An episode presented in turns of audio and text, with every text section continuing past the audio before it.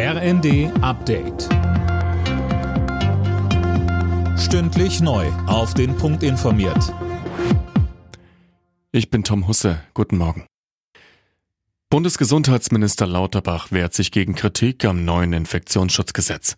Im ZDF sagte er, er hält es für richtig, dass etwa frisch Geimpfte von der Maskenpflicht in Innenräumen befreit werden sollen.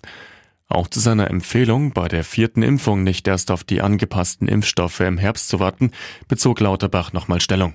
Diejenigen, die richtig hohe Risiken tragen, diejenigen, die älter sind, also pflegebedürftig sind, die Erkrankungen haben, die die Krankheit schwerer verlaufen lässt, die sollten aus meiner Sicht auf die neuen Impfstoffe nicht warten, weil bis dahin kann man sich infiziert haben und dann kann der Verlauf ein sehr schwerer sein.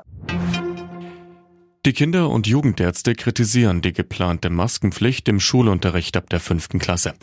Bundessprecher Jakob Maske sagte dem RND, der Mund-Nasenschutz in der Schulklasse würde keine Infektionen verhindern, sondern sie nur verzögern. Finanzminister Lindner will heute erklären, wie er die Steuerzahler angesichts der immer weiter steigenden Preise weiter entlasten will. Er plant ein Inflationsausgleichsgesetz. Sönke Rülling, wie soll das aussehen? Ja, da geht es vor allem um steuerliche Entlastung. Der Staat soll keine Inflationsgewinne machen und deshalb will Lindner die sogenannte kalte Progression abbauen. Also dafür sorgen, dass von Lohnerhöhungen, die nur die Inflation ausgleichen, auch was übrig bleibt und man nicht in einen höheren Steuertarif rutscht und am Ende weniger Kaufkraft hat als vorher. Außerdem soll das Kindergeld angehoben werden.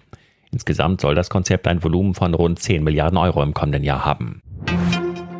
Mit einer großen Trauerfeier nimmt Hamburg heute Abschied von Fußballlegende Uwe Seeler. Im Volksparkstadion werden tausende Menschen erwartet.